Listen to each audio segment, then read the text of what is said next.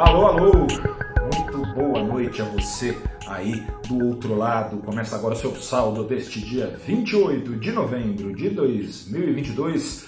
Dia de Brasil na Copa foi suado, né? Foi suado enquanto estava suado o Brasil na Copa com a vitória de 1 a 0 sobre a Suíça. Tivemos um pregão devagar, quase parando na bolsa, liquidez baixa, eh, volume de negociações médio diário das ações do Ibovespa em novembro é de 28 bilhões. Hoje tivemos quase metade, 15 bilhões apenas, mas ações não deixaram de ser vendidas, serem compradas. Em paralelo à bolsa, estou aqui para dizer que sem grandes novidades sobre a PEC de transição, deu esfiadinha aí o risco fiscal, o dólar hoje encontrou espaço para cair, caiu 0,85% aos R$ 5,36. Já na bolsa, investidores abriram a semana com outros catalisadores principais. Na cena local, pesou a flopada da Black Friday, Black Friday teve vendas decepcionantes nesse ano. As vendas online, por exemplo, caíram quase 30% em relação a 2021. Ações de varejistas, eh, ao som desses números, operaram em baixa, mas a maior razão, principal razão para o apetite em baixa por ações foi comum no Brasil e no exterior. 59 ações do Ibovespa, das 92 ações do principal índice da Bolsa, caíram.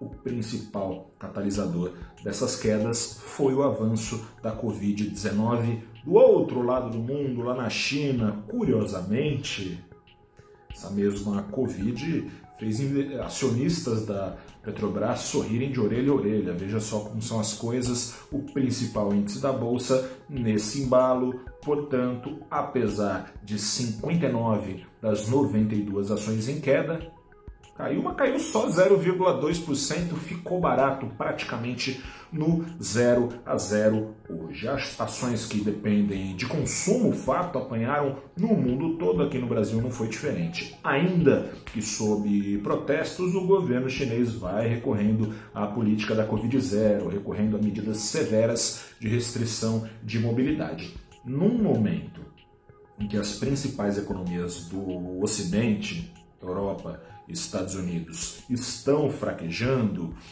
a China poderia mitigar uma recessão global em 2023, mas pode não ser o caso.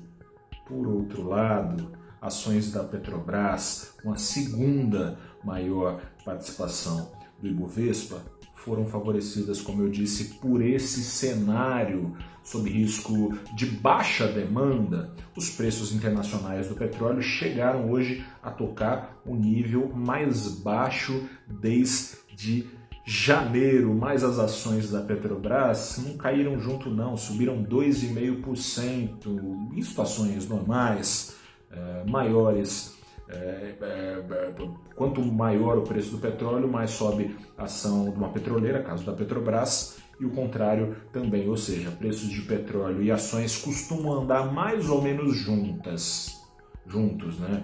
Mas as ações da Petrobras têm uma peculiaridade ali, são estatais, né? Ainda com o presidente Jair Bolsonaro no radar, é, as ações já vinham subindo quando o petróleo caía e vice-versa. Quem está nos radares agora é o presidente eleito, Lula, mas o risco de intervenção continua e, no caso do presidente eleito, um risco nada velado.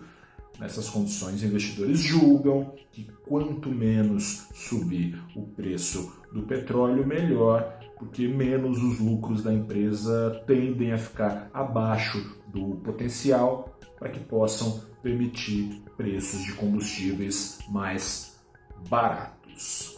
Vamos ver no que vai dar. Um grande abraço para você, uma boa semana, até a próxima, tchau. Vai Brasil!